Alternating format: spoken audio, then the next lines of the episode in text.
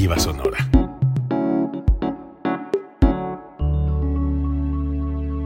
Código Libre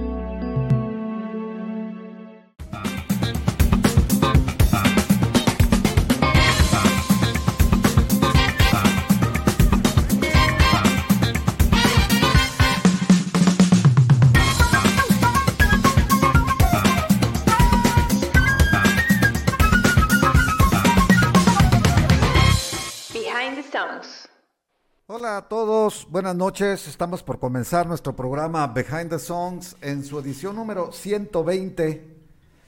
Hoy tenemos el análisis del álbum Breakfast in America del grupo inglés Supertramp. Gerardo, buenas noches. Estamos todavía en la temporada 5. Este es el episodio número 8. 8 de estos, de estos 10 primeros discos que, llevamos que vamos a analizar de este paquete de 10 discos. Hoy nos toca un disco muy exitoso y un gran disco, que para empezar, un disco que pegó bastante aquí en México, sobre todo pues entre la gente que vino a refrescar un poco un estilo que se impuso ya con este con este álbum Supertramp se hizo mundialmente famoso, ¿no? Sí, eh, ¿cómo están amigos? ¿Qué tal Jesús? Buenas tardes, noches, días, según el horario que nos vea o que nos escuche. Una misión más, 120 programas de Behind the Songs se hizo fácil, pero este, nos hemos divertido 120 días. Y, previos, porque el programa pues lo preparamos con anticipación para poder charlar con ustedes. Agradecerles su atención, su presencia. Eh, también si usted nos ayuda compartiendo la transmisión para que otras personas puedan conectarse a esta gran comunidad de Behind the Songs, que dicho sea de paso, en la página somos ya casi 127 mil seguidores, donde tenemos información de música todos los días y en esta ocasión los lunes el programa en vivo, pero a partir de la próxima semana regresamos a nuestros horarios habituales de martes a, las 8. Martes empezamos, martes seguiremos, que ese fue los, los horarios, regresamos nuevamente a nuestro espacio y él nos toca hoy, creo que es un gran álbum, definitivamente marcó el final de la década de los 70 este, y creo que lo cierra bien. Supertramp hace un disco eh, déjame llamarlo desprendido de lo que tradicionalmente venía haciendo. Sí. era un poquito más conceptual, más este, algunos tintes progresivos quizás, eh, tal vez complejos también, este, eh, sumamente cuidados en la instrumentación y en la composición, pero aquí se dejan ir un poquito más por el lado, eh, ¿cómo lo puedo llamar? Pop tal vez en algunas partes, que da la oportunidad de que lleguen a más gente, ¿no? Y definitivamente lo hicieron, ¿no? Público que no los conocía es cuando ya se empiezan a, sí, cautivar en ese tiempo era difícil este clasificar el género, ¿no? En el que tocaba Supertramp porque no era un rock franco, tampoco era un progresivo franco, pero tenía tintes progresivos, sobre todo pues algunas canciones en especial este en este álbum hay también un toque así de progresivo había unas cosas que les llaman art pop también y otros géneros, ¿no? Aquí está este está clasificado también como soft rock, como pop progresivo, como pop y bueno, pues a todos esos, esos subgéneros, ¿verdad? del rock. En realidad era un grupo, pues, este, original, no lo llamaría Gerardo. No, no tenían, no tienen ellos siempre reconoció, sobre todo Roger Hodgson, la influencia de los Beatles. Sí, es correcto. De, Beatles en su grupo, en su, en su estilo, pues.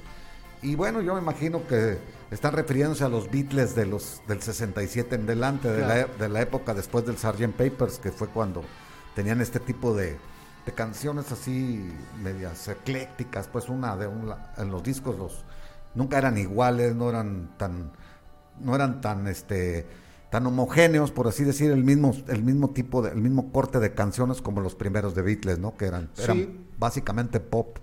Y este, este disco en particular creo que es el que tiene más cercanía al sonido este Beatle, por, por, decirlo así, este, con ese tipo de melodías eh, pop no fáciles. Eso, decir pop no significa que sea ah, fácil, mucho menos. Son, géneros nada más. Es un, género, es correcto, pero este, sumamente cuidado, ¿no? Este, fue un trabajo complejo porque estuvieron casi ocho meses de producción. No, no fue algo como, como en el disco pasado del que platicamos de Chicago Transit, que les dieron una semana para sacarlo, eh, grabarlo y mezclarlo. Aquí se aventaron casi ocho meses en estudio, cuidando, preparando, este, mucho el trabajo. como el primer álbum de Beatles, ¿no? El Please Please Me. Ajá.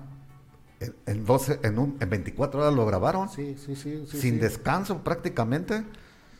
Por eso cuando la última canción que grabaron, digo, nos salimos un poco del tema, pero uh, Twist and Shout del álbum ese de Beatles, ya la canta John Lennon ronco. De tanta... Y nunca más la volvió a cantar igual, le ah, dio, le dio un toquecito muy curioso la ronquera de, de John Lennon, ¿no? Sí. Sí, ah, bueno, eso pasó a la historia son, eran grupos pues de los que estaban probando apenas suerte, los Beatles en su caso. y acá no, acá había un grupo más o menos posicionado. Ya este es su sexto álbum. ¿Es el sexto? El sexto álbum. Eh, entonces ya era un grupo, por lo menos en, en, Estados Unidos, en Reino Unido, bastante conocidos. Aunque cosa curiosa, en Francia tuvieron muchísimo pegue y en Canadá también.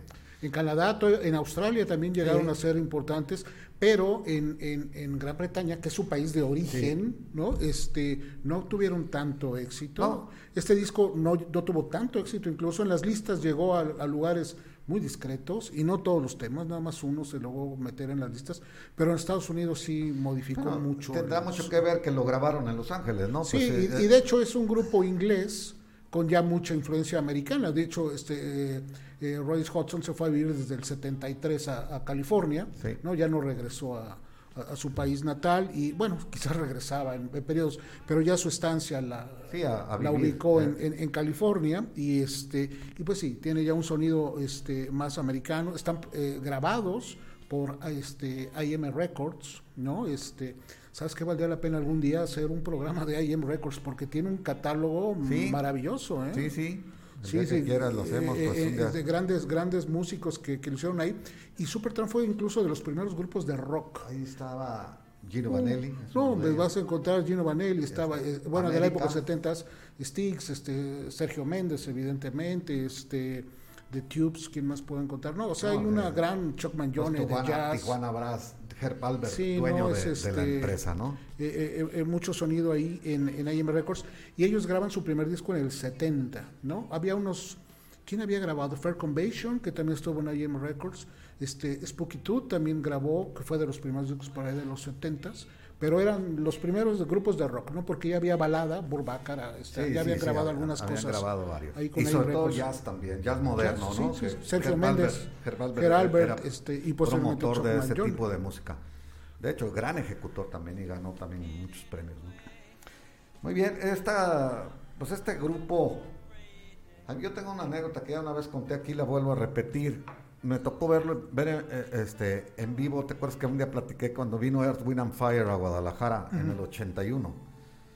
A principios del 81, yo me imagino, porque yo me acuerdo que en ese tiempo me fui a Cuernavaca, pero fuimos a verlo en vivo al Estadio Jalisco y no llegaba.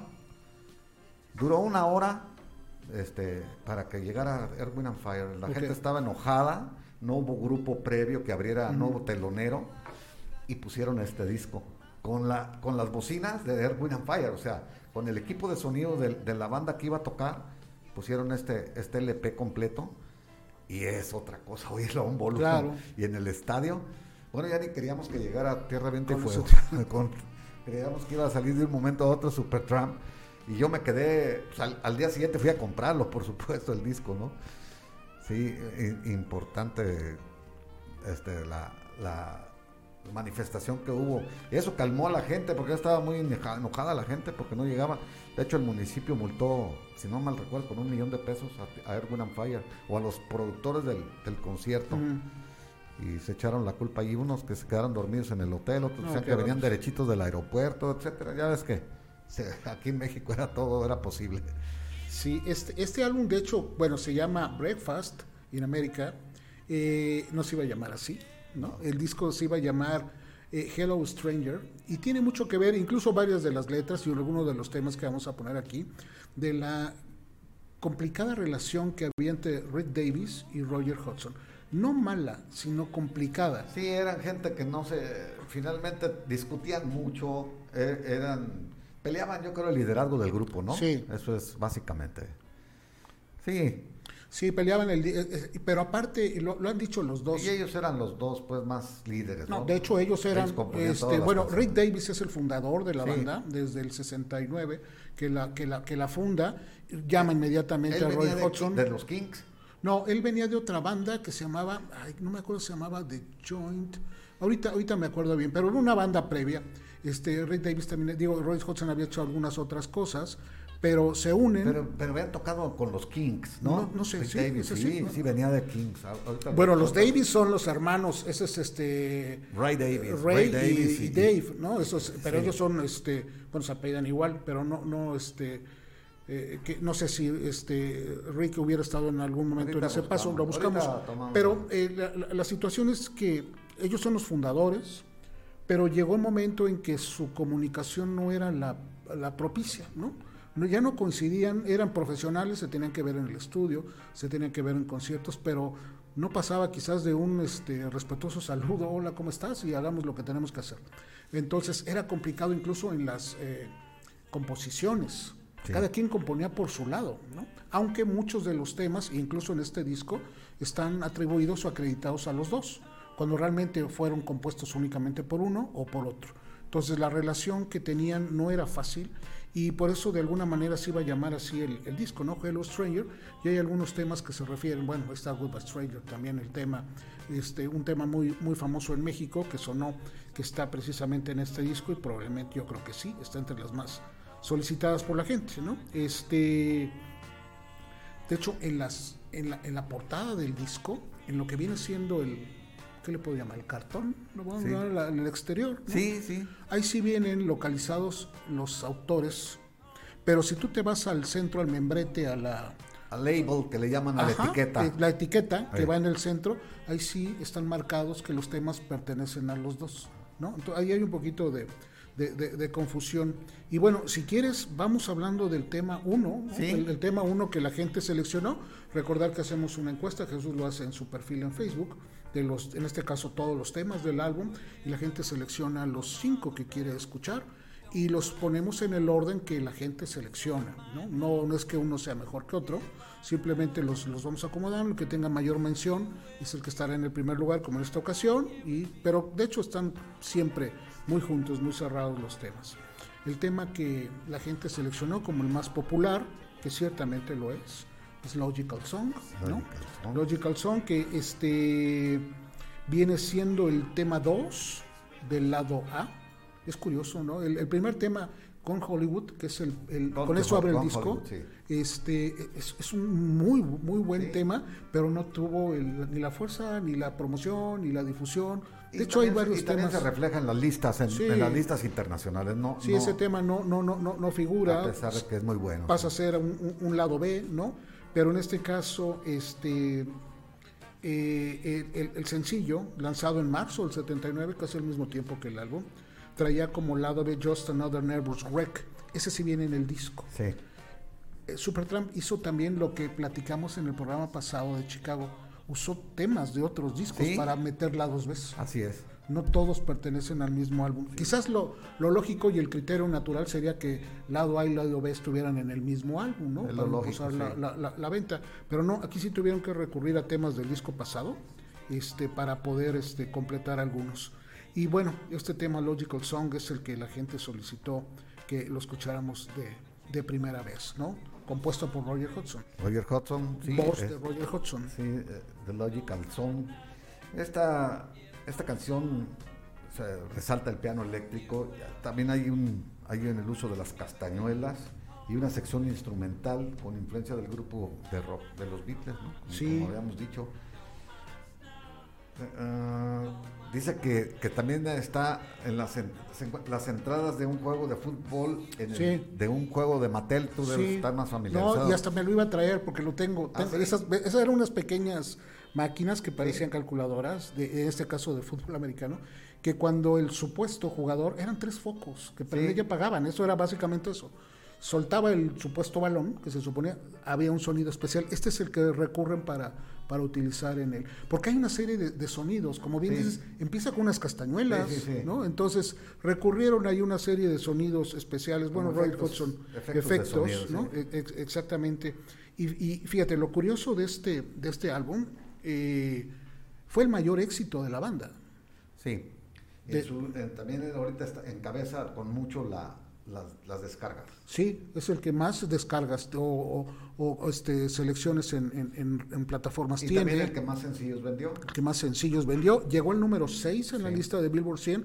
Fue el. No tuvieron muchos top 10, creo que tuvieron tres o cuatro nada más en su en su en su este haber la, la, la gente Supertramp este llegó al número al número 6 entonces eh, y, en, la lista de Gran Bretaña llegó al 7, que vuelvo a repetir, en Gran Bretaña no fueron como muy este, socorridos a veces, ¿no? En, Reino Unido 7 y en Estados Unidos el 6, como bien dijiste.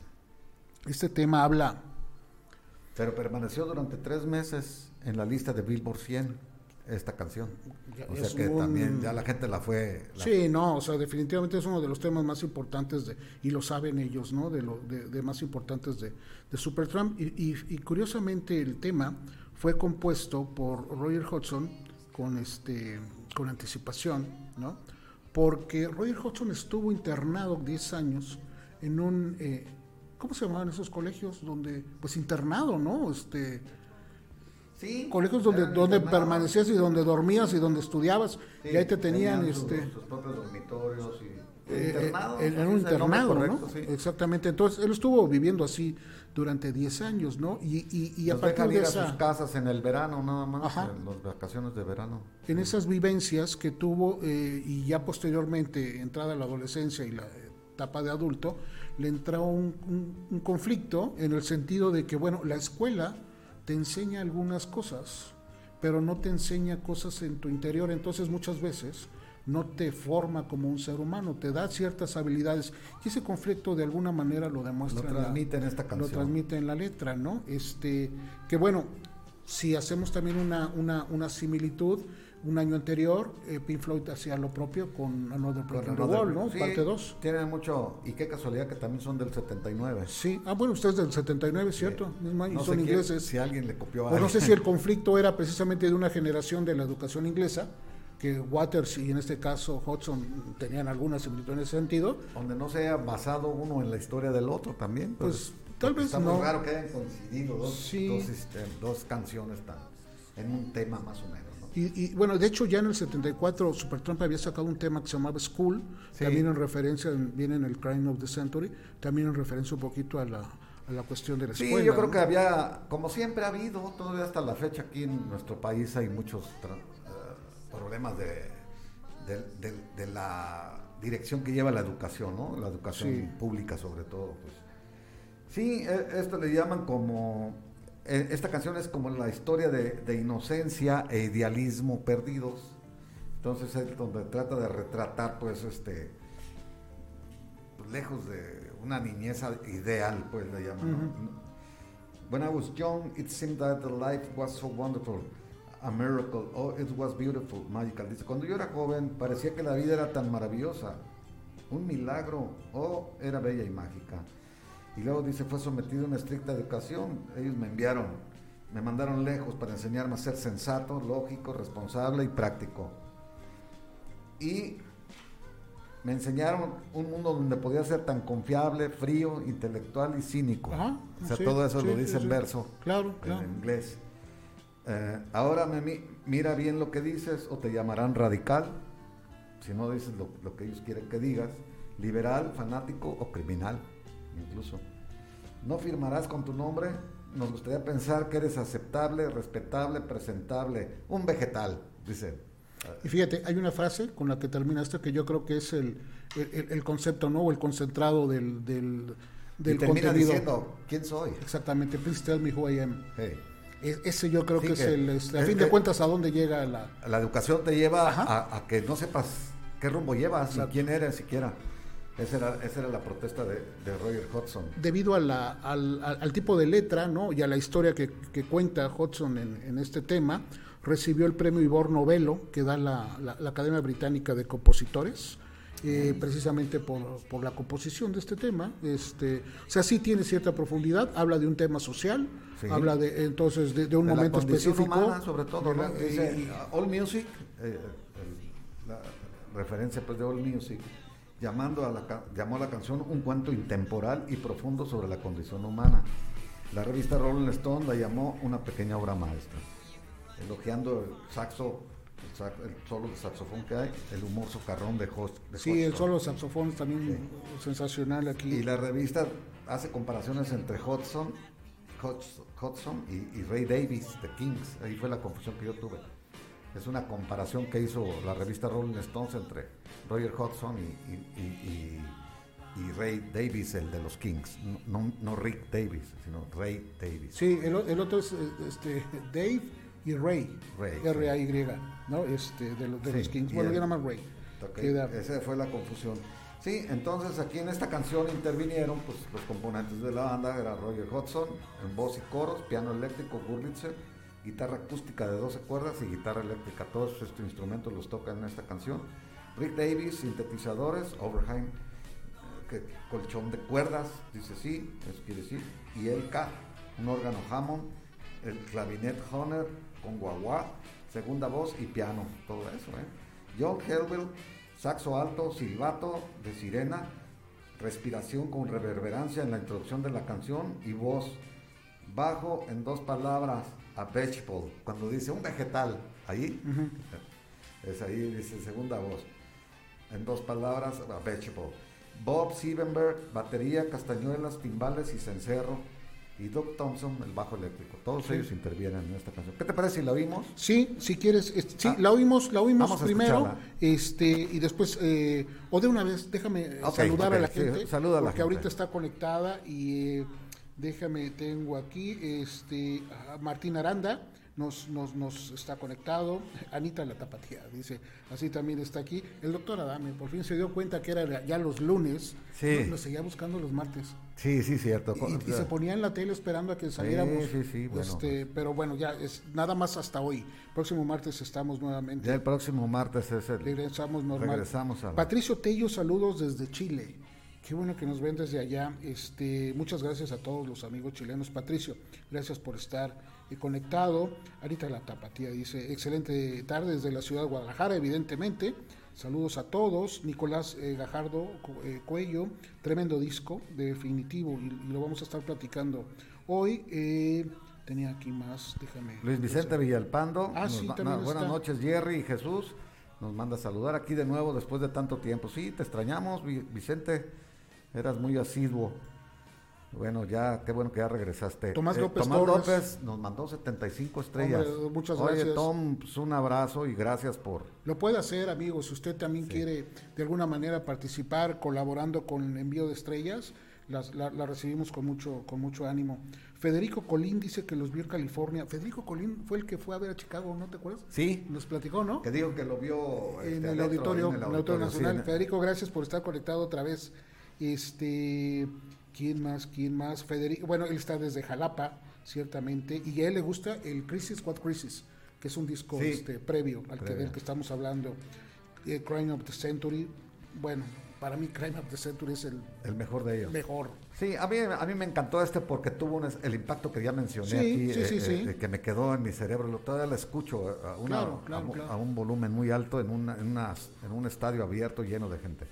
Eh, Vilmer este, Angarita, qué buen programa. Gracias, Vilmer, por estar conectado con nosotros y son los que tenemos hasta ahora. Vamos a escuchar entonces The Logical Song. Antes les recuerdo, la transmisión en Facebook se va a cortar en lo que suena el tema si usted quiere seguir conectado y, viéndonos y escuchando el tema, lo puede hacer en www.códigoliberradio.com, diagonal livestream, o ve ahí en la ceja, en la parte alta, le pica, ahí estamos completamente en vivo, sigue el programa completo y posteriormente también va a estar en las plataformas para que lo escuche en Spotify y para que lo vea en Spotify. Entonces vamos a escuchar Logical Song y regresamos nuevamente aquí.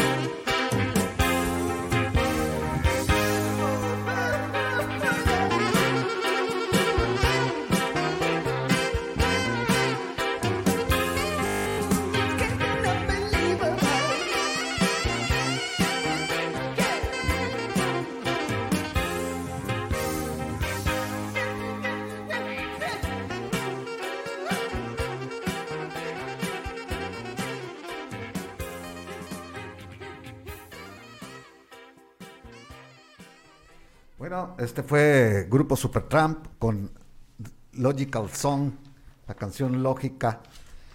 Pues, ¿quién no, quién no conoce esta canción? Es el emblema del grupo. Si bien tenemos aquí varios conocedores del asunto y fanáticos de Supertramp que, que prefieren, al igual que, que, tú Gerardo, Crime of the Century, el álbum, y otro, otros subgéneros, pues no tan pop como esto, ¿no? Que le llaman, lo clasificaron mucha gente como pop a, Breakfast in America. Y bueno, hay, hay otros The Crime of the Century, creo que yo creo que entre esos dos son los discos mejores para mí. Sí, también hay un muy buen disco, Even in the Quietest Moments. Sí, ese también, también, es un gran disco. Y este, yo, yo creo que una manera eh, propia de introducirse al, mundo de Supertramp, si alguien no es como muy seguidor, este, lo puede hacer en el álbum en vivo en París. Sí. Que sale en el, un año después a este, porque es una pues, recopilación de los temas más importantes a partir del Crime of the Century. Como que los dos primeros discos no, no fueron como muy, muy socorridos, ni, tan buenos, ni, ni comercialmente les fue bien, pero eh, ese, ese, álbum este, doble en vivo desde el pabellón de, de, París, yo creo que conecta bien con el sonido de, de, Supertramp y, y, es una gran manera de conocer y hacer todo un recorrido de su, de, su trabajo, ¿no? Sí, nos escribe Raúl Varela, colega mío radiólogo ahí de la ciudad de Guanajuato, también nuestro fanático de Supertramp tiene yo creo toda su obra, todos, los, discos de Supertramp los tiene y los ha escuchado miles de veces, estoy seguro. Y dice pues que también le gusta más Crime of the Century, sí, estoy de acuerdo.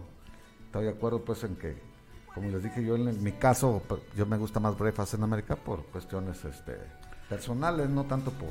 Y, también en temas comerciales y de popularidad, este, este álbum se lleva a todos, ¿eh? o sea, todo lo que hizo Supertramp se los se los lleva, ¿no? incluyendo el, Live in París, que vuelvo a repetir, es una gran recopilación de, temas en vivo. Este álbum llegó a vender 20 millones de, copias. Sí, alrededor del mundo vendió. si nada más en Francia vendió 4 millones, en los Estados Unidos debe haber vendido unos 8 pues, Sí, por ahí. y, este, y, la banda en general vendió aproximadamente, volvemos a decir, las cantidades de ventas de discos es ya muy complicada este, cuantificar, ¿no? antes quizás era más fácil, ahora ya se, se, vuelve muy complejo, pero aproximadamente 70 millones de, discos, ¿no? Y de esos 20 son nada más de uno. De un solo disco. Este, de, un solo disco que es este. Y sí lo pone entre en la lista, entra en la lista de los discos más vendidos de la, de la historia. Sí, sí, sí alcanza a llegar. Bueno, pues la calidad del disco lo, lo avala. Y pues el éxito, como dices tú, ¿no? Estuvo en número uno en, en en el Billboard 200. ¿El álbum? El álbum. Sí. Sí llegó al número uno, ¿eh? qué curioso, ¿no? fue su único álbum que llegó al número uno. Sí, no, definitivo. Y este, que, los temas no alcanzaran el número uno. Nada más dos entraron al top ten. Los demás sí entraron a las listas. Logical Song y, y, creo que Goodbye Stranger, ¿no? Entraron a las... Entraron a este, las al top ten. Al top ten, sí. Y este... ¿Cuáles? Yo había visto que solo dos entraron. Déjame ver si la si la encuentro. Sí, pero nada más dos entraron al, top ten. Eh, Breakfast in America y The Logical Song. Son los que entraron al top ten. ¿Ah, sí? Goodbye Stranger también, Take the Long Way Home también, pero no estuvieron entre los, top primeros, ten, sino hasta los, 20, primeros sitios. Sí, exactamente. Sí. El, el, tema 2. 15 Goodbye Stranger. 15 llegó. Estados Unidos. 15. Sí. Entonces, bueno, sí, son, son lugares muy decorosos, ¿no? Este... Y el Take the Long Way Home, 10. Ese alcanzó el Ah, entonces alcanzó el filo. Sí. Está bien, entonces este... El número 10 en el Billboard. Ok, muy bien. Entonces fueron, fueron esos dos. Ya después de este álbum, les costó trabajo seguir. No, no sé si aquí llegaron... Bueno, y aparte, hay un disco posterior de, de, de, estudio, eh, que es el último disco donde trabaja Roger Hudson, a partir de ese se va. Se va de la este, Famous Last Words. En vivo en París sí estaba. Sí, sí estuvo él. Eh, el, Famous Last Words, que, es el disco. Gran venta, el disco. Sí, también le fue bien. ah, claro. está muy bien grabado, ¿eh? Y, doble, ¿no? Y está este, muy bien grabado, sí. Sí, yo, yo tuve un, una, una, un, un, un error o al menos tenía una este, cuestión mental muy diferente.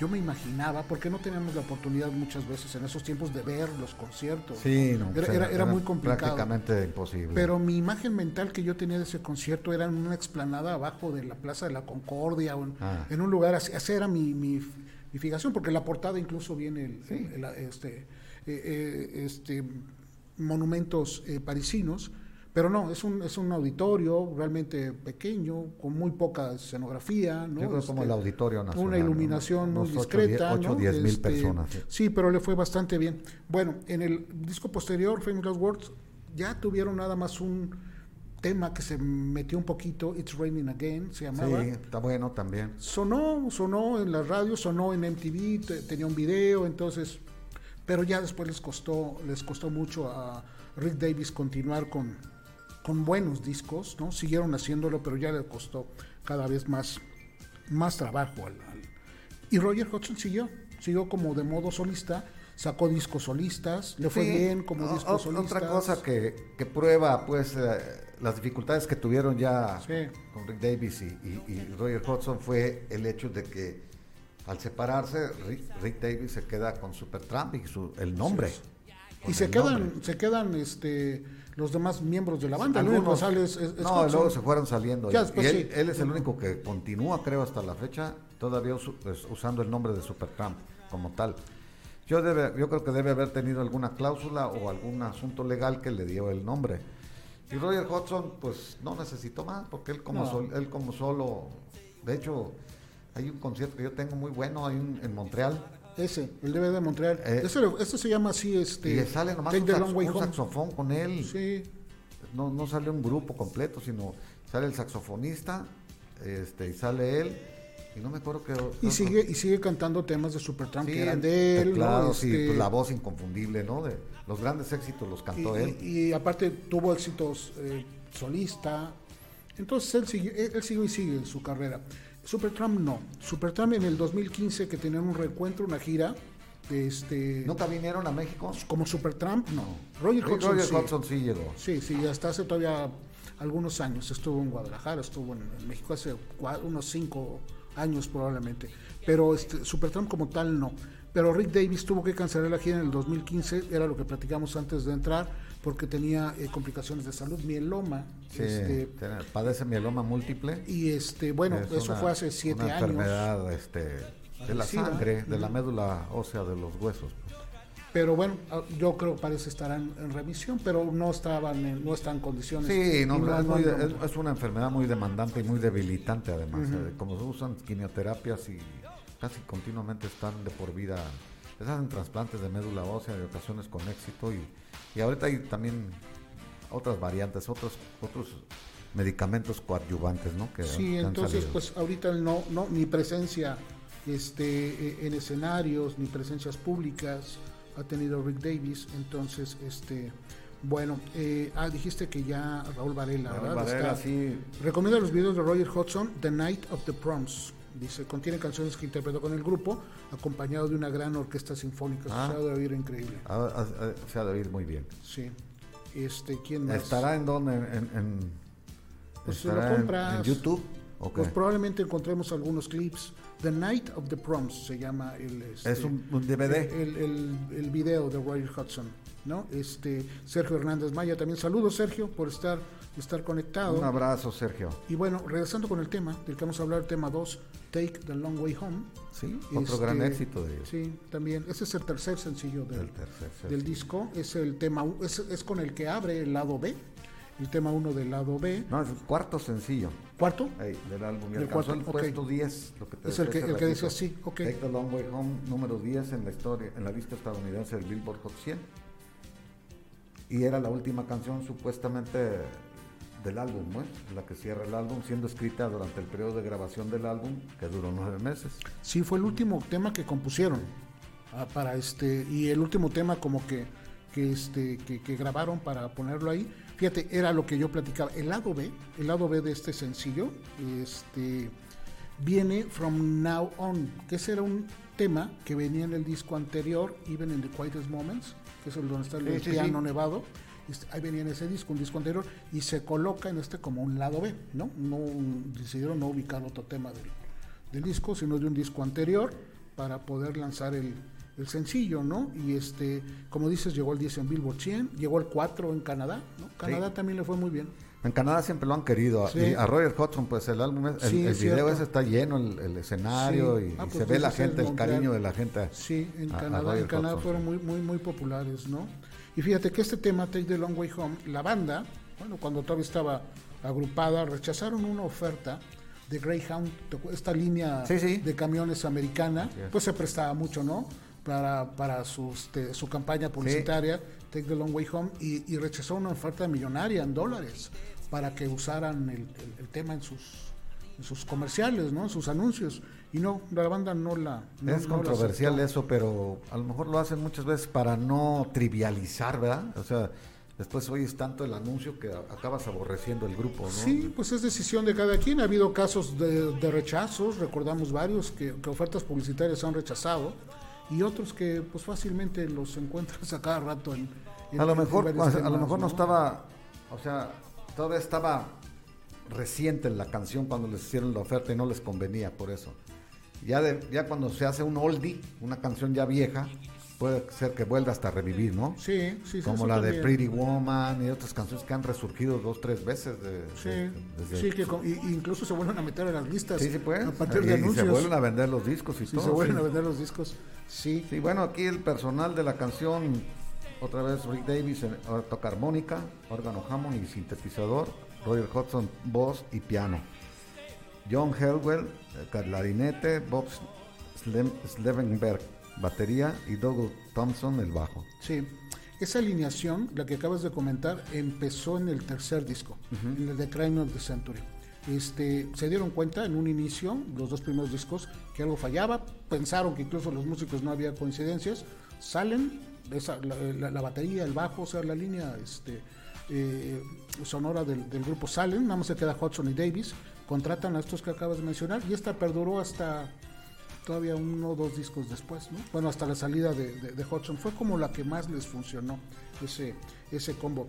El, el, DVD que acabas de mencionar, el Live en Montreal, este vendió más de un millón de copias. el DVD. el puro DVD. ¿no?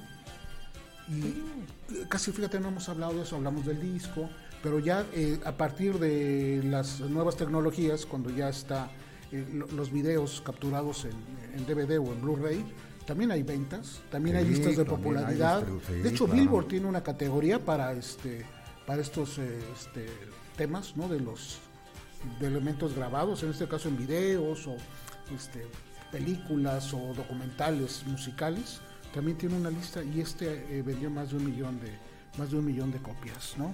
Bueno, vamos a oírla porque vamos atrasados ya. ¿Sí? Fíjate, nada más ya faltan 20 para las 9 y apenas vamos en la segunda canción. Vamos a escuchar Take the Long Way Home con el grupo Supertramp.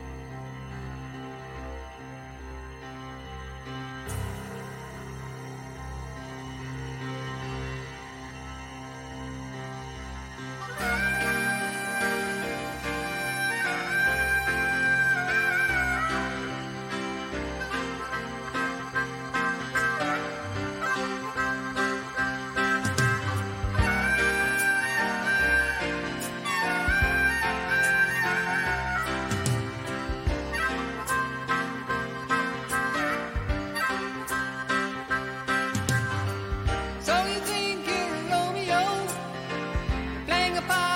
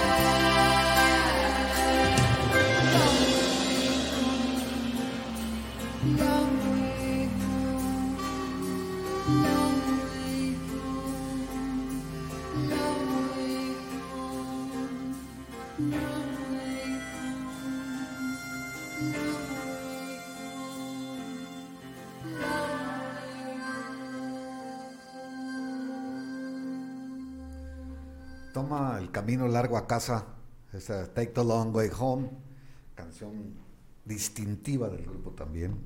Decíamos, llegó al número 10 en el top 10 de los Billboard Hot 100.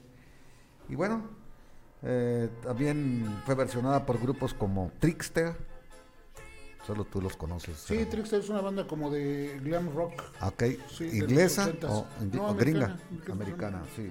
Trickster, eh, Undercovers y por Laszlo Bain en Guilty Pleasures.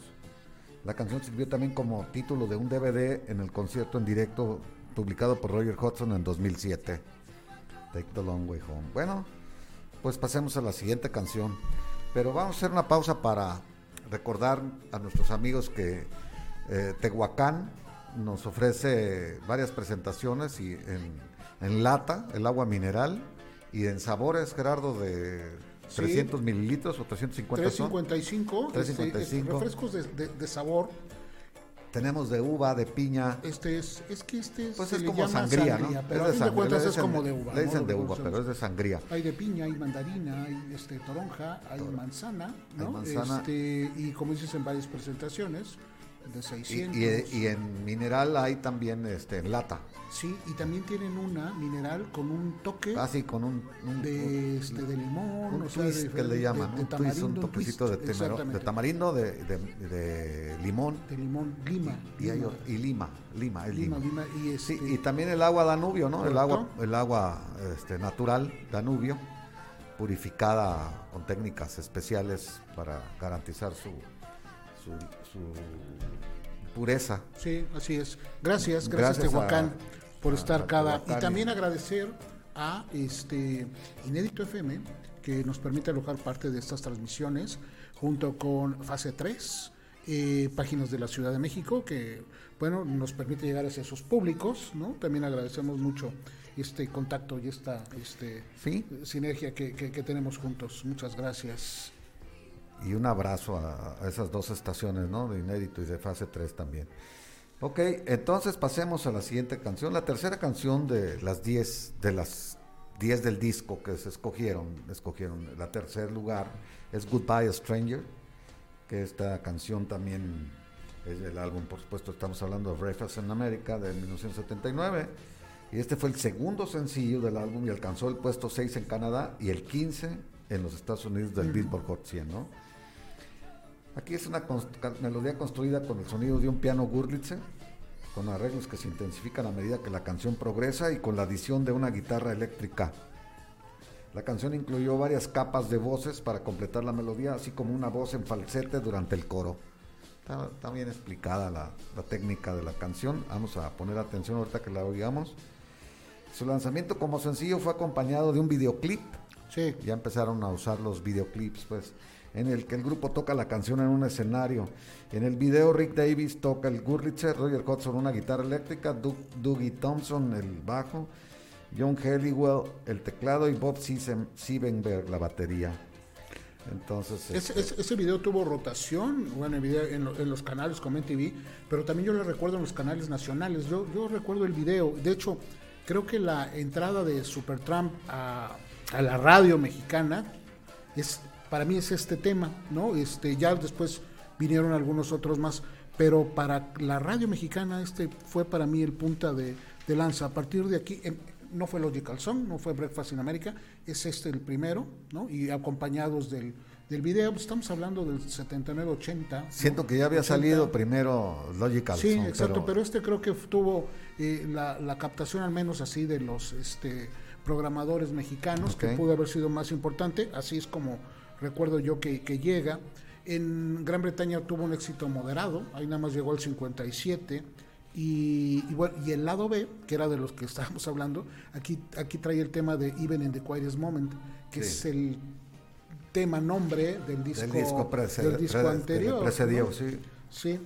No, no sé, no, no, no, tiene nada que ver, al menos la letra no lo indica, pero se me hace muy curioso la frase Goodbye Mary, Goodbye Jane, ¿no? O sea, haciendo un poquito la mezcla de la de la marihuana, ¿no? Mary Jane, también conocido en el slang este, americano, un juego de palabras. Y si te acuerdas que el álbum se iba a llamar Hello Strange, ahora es Goodbye Strange, algo tendrá que ver. Sí, ahí este, hay Tenía algún, ya una idea prevista, yo creo, Roger Hudson con esta canción. Sí, eh, aunque esta la compone. esta la compuso, perdón, esta sí la compone, esta la compone Rick, Davis. Sí. es, sí, es como confuso. Sí. Es confuso, digo, porque en unas partes este fue el que la compone, pero el disco te dice, no, en realidad la compusieron los dos, cuando no, no la compusieron, no componían en conjunto, ¿no? Esto, es una, esto, era, esto era claro cada quien hacía sus composiciones por separado y quizás en algún momento de la grabación ponían alguna, este, adecuaban algo o, o pulían alguna parte quizás de la letra o de la música, pero no eran compositores, este, no eran un dueto de compositores como tantos que llegamos a, conocer, ¿no? La serie televisión estadounidense Supernatural, ¿te acuerdas de esa serie? Fue muy, muy exitosa cuenta con un capítulo con el mismo título de esta canción, Goodbye Stranger, en el cual aparece el tema, este tema, en la última pues, escena.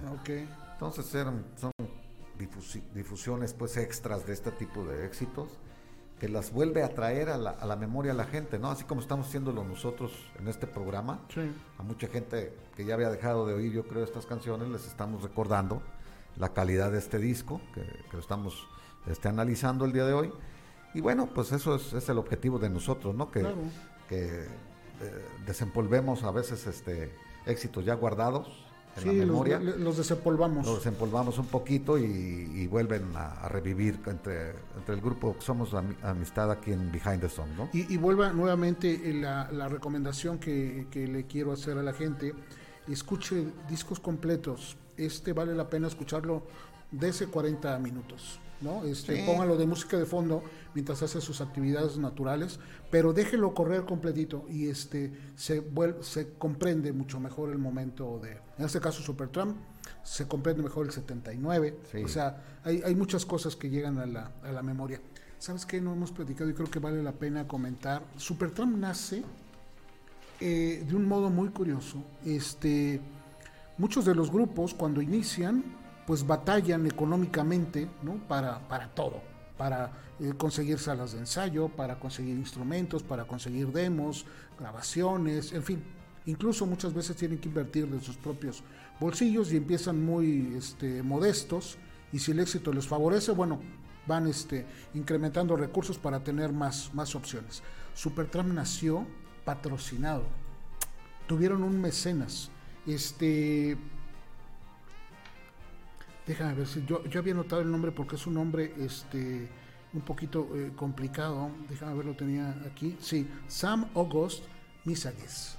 Era un holandés rico, ¿no? O sea, este millonario, que estaba patrocinando a Rick Davis desde su banda anterior, pero no le favorecía y como que no le gustaba mucho y, y no le encontraba futuro ni destino este holandés. Entonces le dijo a Rick Davis, ¿sabes qué? Abandona ese proyecto, haz tu propio proyecto y yo, te, yo les apoyo económicamente, y así lo hizo durante los primeros discos. Si no, no, no sé si Supertramp hubiera seguido adelante. Rick Davis venía de, de una familia muy modesta, ¿no? de, de, escasos recursos, si lo vemos así, inglesa, pero esto les ayudó a mantenerse y, seguir adelante y poder experimentar.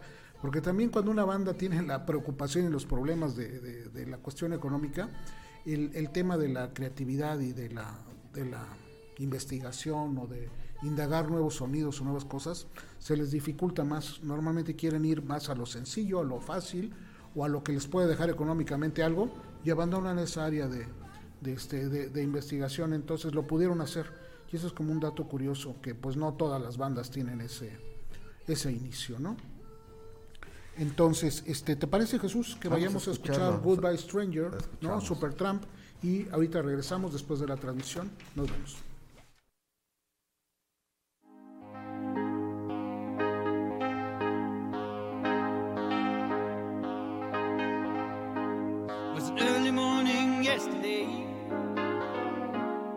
Was up before the dawn. And I really have enjoyed my stay. But I must be moving on.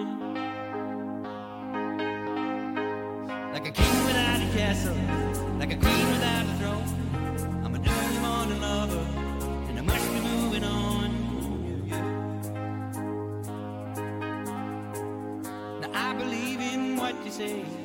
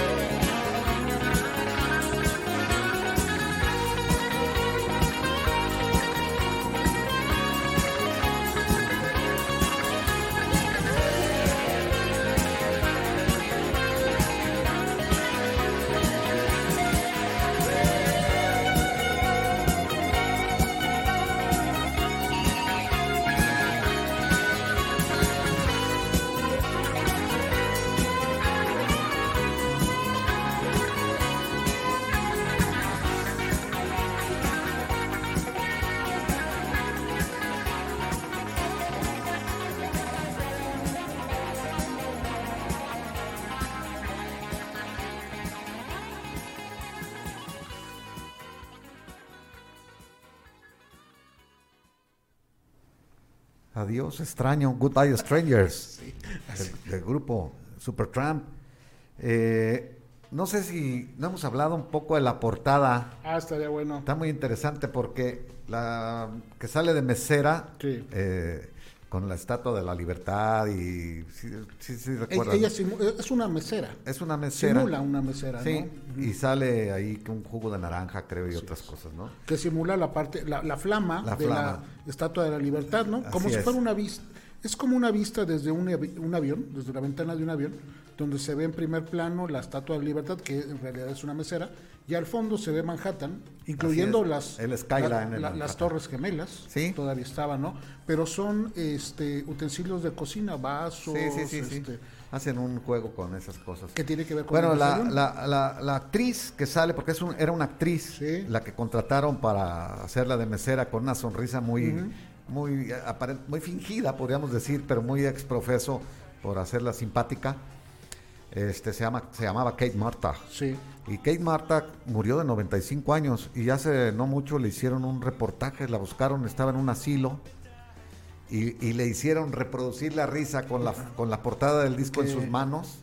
La gente que la buscó y, se dio cuenta que ella era, ella quiso sonreír y muy poco después de esa, fue muy famosa la foto porque está, salió en el internet en todos lados, ¿no? Y se publicó, yo mismo la subí una vez en, mi, en mis páginas. Y hicieron el, el, reportaje sobre ella, que había sido más bien ella actriz de televisión más que de cine. Había tenido relativo éxito en los 60s, 70s en, en Hollywood, pues. Y le, la contrataron y, recordaba perfectamente el, el, el disco, la, como las fotos fueron, la que les tomaron varias fotos. Y quiso ella recrear la sonrisa de, de la mesera que está ahí y pues es un poco, ¿cómo se le llama? No, nostálgico, ¿no? O sea, ver a una viejita querer haciendo la foto. sí, es una foto 40 años después. Icónica, icónica de la... De hecho, ganó el Grammy en el 80 como la mejor portada o empaque. Sí, ¿no? Por el embalaje este, le llaman. El embalaje, el diseño fue de Mark Dowd y, y Mick Haggerty, ellos fueron los diseñadores de la, de la portada. Y otro dato curioso de esta, de esta actriz, de Kate Mottag, es que qué curioso que en su carrera sus dos momentos más importantes tienen que ver con el desayuno. Ah, por qué. Ella aparece en la portada del Breakfast in America y tuvo un papel secundario en Breakfast at Tiffany. ¿Te ah, acuerdas de esa, película, no? De, Catherine Hepburn. no, sale eh, esta... Ay, ¿cómo se llama? Aquella que tenía el cuello largo. Este... Ay, se me olvidó. Se me fue. Ahorita, me, me, acuerdo yo también. Audrey. Audrey Hepburn. Audrey, Hepburn. Sí, sí, sí, Audrey. Y, este, y ella tuvo un papel secundario en esa. Es, es, una, canción, es una novela de Truman Capote, si mal no recuerdo, ¿no? Exactamente, muy, sí. muy, bien hecha, muy. Entonces, ganó muchos premios. Eh, y bueno, también se hicieron una obra de teatro, Desayuno en Tiffany. Sí, claro, es una obra americana muy neoyorquina, muy ¿eh? neoyorquina, por cierto. Fíjate, en, eh, eh, tengo aquí la, la, la, la, terna, bueno, no era terna, eran un montón de, de, gente que estuvo nominada en ese año, en el 80, para el mejor empaque. Estuvo el disco de de Fear of Music de Talking Heads. También la portada estuvo nominada. No, no, no, sabía que había un premio para las portadas. ¿eh? Lo voy a consultar las listas. Y fíjate, hay, unos bien interesantes. pues hay unas preciosas, unas portadas increíbles, ¿no? sí, dale, una vista porque ahí te vas a encontrar cosas. Y, ya tiene muchos años, ¿eh? Que se me hace muy bueno que haya este ese premio porque en, en, los discos de vinil, estamos hablando de los álbumes en vinil, era fundamental la, la, portada, ¿no? sí. Para las ventas. la, la, primera nominación o la primera entrega fue en el 59. De, de, de yo esta categoría. llegué a tener amigos que, de grupos, por ejemplo, que yo sabía que ni, ni los conocían Dije, oye, qué raro que tengas este disco. Tiene, lo compré porque estaba bien padre la portada. Me dijo una vez uno. Ah, le dije, pues. Yo creo que muchos. Has comprado el póster. Eso hicimos muchos. Comprar un disco por la portada, incluso sin conocer a la banda o qué iba a venir adentro. Yo nunca lo hice así, pero vamos, sí me dejé llevar por.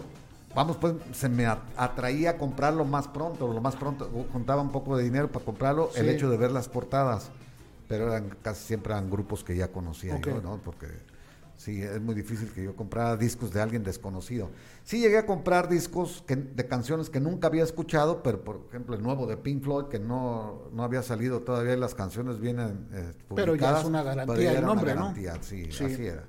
Dentro de esa misma categoría también estuvo nominado el, el In Through the Outdoor de Led Zeppelin, que tiene, tiene un paque un paque buenísimo que trae una funda de papel estaza. Sí. Y luego vienen diferentes fotos porque tiene diferentes sesiones en las... el Chicago 13, ¿te acuerdas del Chicago 13? Que es una toma aérea de un edificio y la azotea simula el logotipo de, Chicago. 13. Ah, ese también estuvo nominado. Y el Lou Sharp de Joe Jackson. Ese se me hace un poquito más. Ese sale en un par de, de, zapatos de punta. Pero este, pero sí es un premio y él se lo lleva, se lo lleva a Supertramp. En este caso, bueno, los diseñadores, por este por este y, y, en la parte de atrás, si recordamos la contraportada, sale la banda pero en, un, en una cafetería, ¿Sí? ¿no? De esas típicas cafeterías americanas. Americanas, sí, donde que te, este, te de hecho es el, el café. Y el, el Bird, Bird Madhouse, que era una cafetería que estaba exactamente enfrente de los estudios de, lo, de IM Records, en Los Ángeles. Sí. Entonces, bueno, la, el frente es simular a, a, Nueva York, ¿no? Y en la parte de atrás es una locación este, angelina. Sí. ¿no? Así es como está la, la, la, portada, que sí fue muy interesante. Que eran una... los dos puntos, pues, de, donde estaban los estudios más, más importantes, más cotizados, ¿no? ¿no? Sí, sí, o grababas en Nueva York tu disco o lo grababas en Los claro, Ángeles. o si eres country Nashville te ibas. Este, hay una teoría conspirativa que si el álbum lo pones en un espejo, la S de su, de, de, del logotipo y las dos torres gemelas simulan ser un S-11. Septiembre 11. ¿no? Y, y, y, es un avión, porque se hace una vista desde un avión. Entonces, como que un poquito recordando. Eso ya es una cosa. Sí, sí, que sí. Hay, hay, que poner el significado de repente y la gente le gusta, ¿no? De repente hacer ese tipo de cosas. Tema 4, Jesús, vamos, para, vamos cuarto, rápido. Ya el penúltimo. Esta canción pues, es una balada, baladita, eh, donde parece que es una decepción amorosa hay muy poca información de, de esta sí, canción. de este tema, pero también tiene que ver, el título lo, lo da a entender, sí. con, la, con la parca relación que había entre sí. los dos miembros. De Aparentemente era entre ellos, pero le, le, dan el tinte de una relación amorosa, Ajá. ¿no? Porque sí, exacto, ¿no? Este, de una, pero una sí relación, marcaba un poquito, que, o sea, que no era irrespetuosa, creo que también hay que, o sea, no es que estuvieran en conflicto ni peleados, simplemente estaban entendiendo Chocaban, que, no, pues, que no coincidían incluso en ideas. En los conceptos que ellos tenían de, de, llevar el grupo a, Exactamente. A, de los rum, del rumbo del grupo, ¿no? Sí, Podríamos y, decir. y creo que fueron respetuosos porque si hubiera, si se hubieran confrontado, pues no hubieran salido bien, ¿no? Sí. Dejaban y uno mejor se callaba y no decía nada para no este, contravenir los comentarios del otro. Y, y, bueno, así sucedió la relación de Hudson y Rick Davis muchos, muchos años. Y este tema se llama Casual Conversation. Conversaciones casuales. Es el tema 4 del lado B, ya por terminar el, sí, el álbum. Rápidamente la, la, la, traduzco. Aquí está. Las conversaciones casuales, no importa lo que diga, nunca escuchas de todos modos. Simplemente no sé lo que estás buscando. Imaginación es todo lo que tengo, pero siempre dices que es malo. Yo veo por, no, no veo por qué no estamos de acuerdo. Con las conversaciones casuales, cómo me aburren. Ellos siguen y, siguen sin cesar, pero no me importa lo que diga, no importa lo que diga, me ignoras de todos modos. Podría hablar mientras, mientras duermo, podría llorar también. Tratas de hacerme sentir tan pequeño hasta que no me quede nada. ¿Por qué seguir con la esperanza de que, no nos, de que nos llevemos bien? No queda comunicación entre nosotros, pero eres tú o soy yo quien tiene la culpa. No hay nada que se pueda hacer si te estás desva desvaneciendo de vista yo no sé si siento alegría o dolor, es una pena. Y ahora parece que todo ha sido dicho, si tienes que irte adelante, debería sentirme triste, pero realmente creo que estoy contento. Realmente creo que estoy contento, así termino. Pues esa es la relación entre ellos dos, o sea, si ves ahí hay mucha, es, hay mucha, mucho de es lo una, que sucedía. Es, es, es, una descripción, pero perfecta de lo que estás diciendo, ¿Sí? de, de, la, de que hay que separarnos ya, ya, ya no la hacemos juntos, para qué nos ofendemos, para Ajá. qué para qué nos hacemos daño, mejor cada quien por su lado. O sea, ¿no? digo, queda para una pareja, ¿no? Eh, la, la, puede, la historia puede quedar eh, para una, pero también matter, en este caso para It doesn't una. matter what I say, you never listen anyway. No importa lo que diga, tú Sí. de todos modos ni me escuchas. Imagination, all I have. Ya la estoy cantando. Pues que la cante mejor Vamos a Supertramp, escuchar a ¿no? que lo oiga mejor, que la cante mejor Supertramp y vamos a escuchar conversaciones casuales.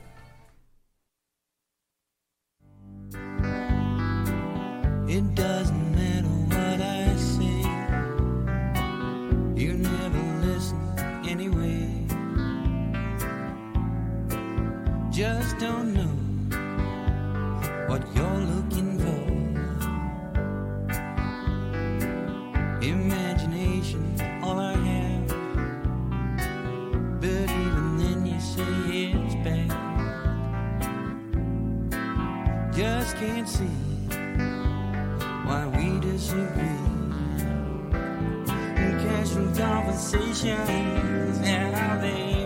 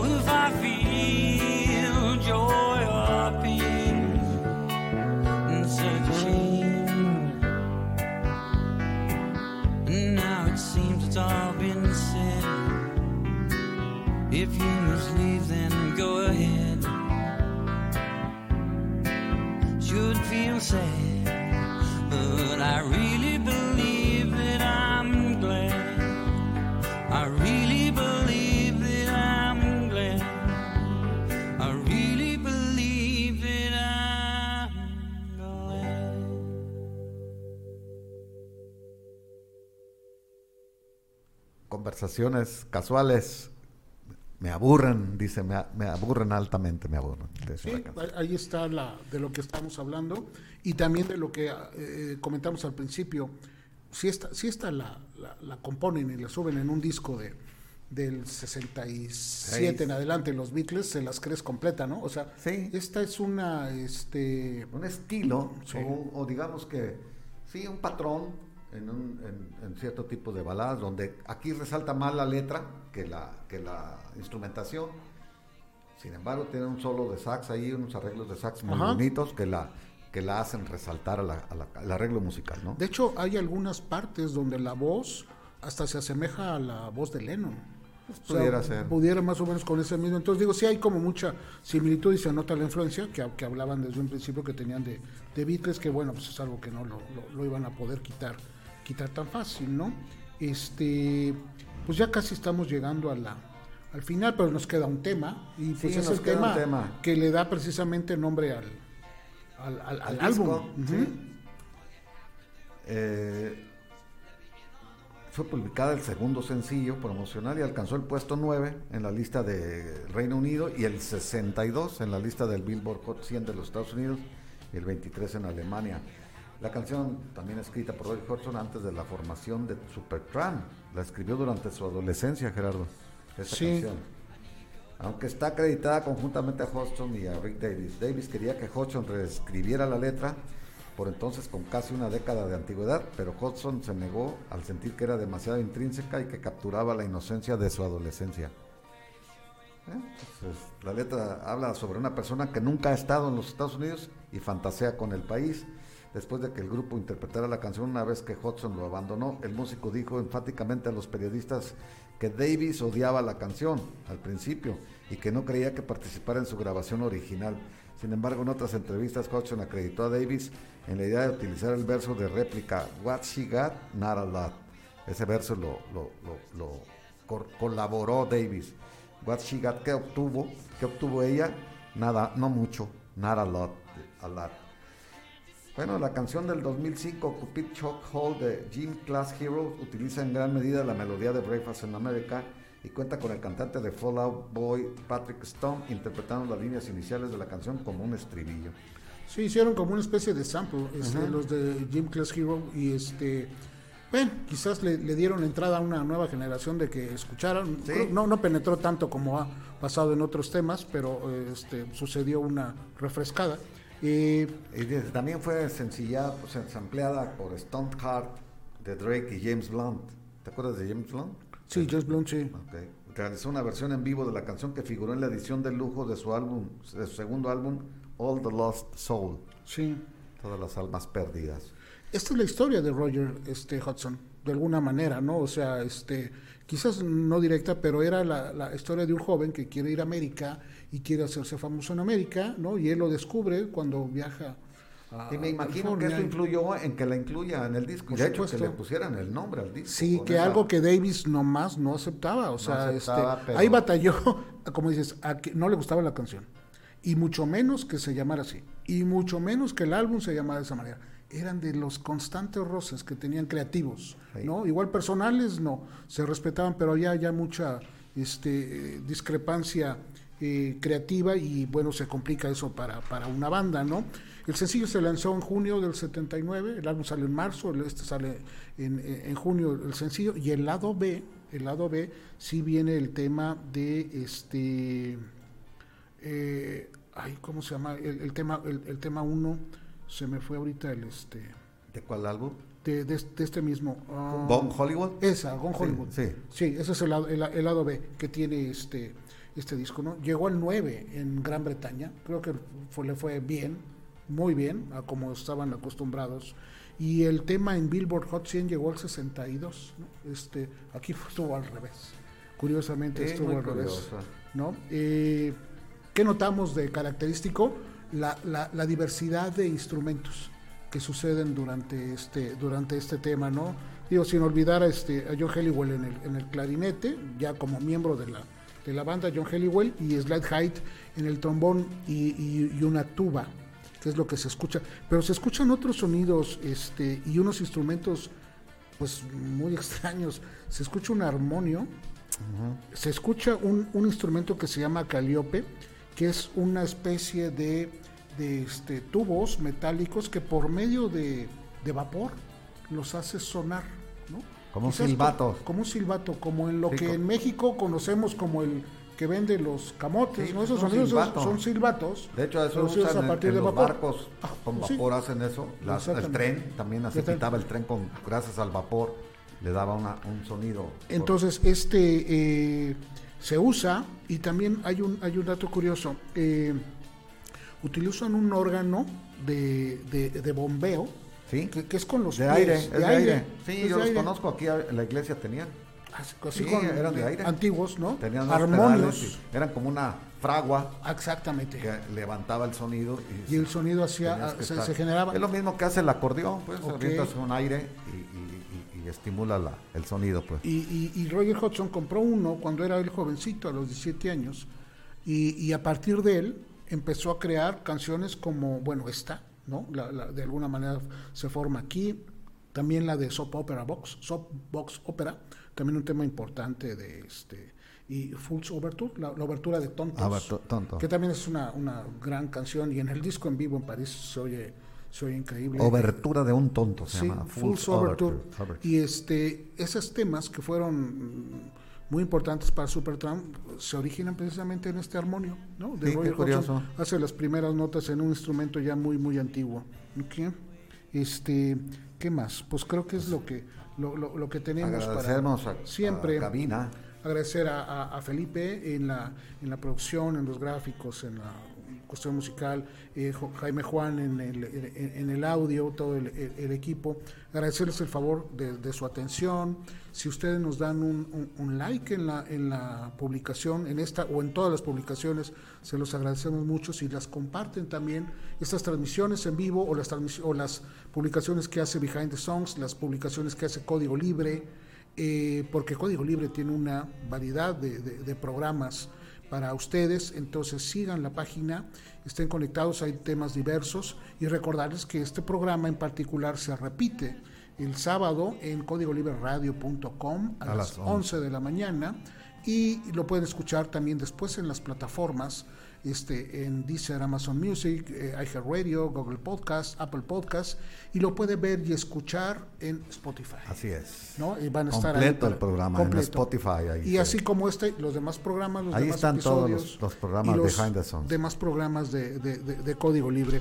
Entonces, bueno, la próxima semana habrá otro disco que analizaremos igual, estará al pendiente en la semana en el perfil de Jesús que publicará el álbum y también los temas para que usted nos haga favor de seleccionar, escogerlos, y darles el orden de cinco temas que este, comentaremos la próxima semana. Entonces, el último tema, Jesús, es... Pues Breakfast in America, el nombre del, eh, del álbum. Muy bien. Vamos a escuchar a Breakfast in America con Supertramp.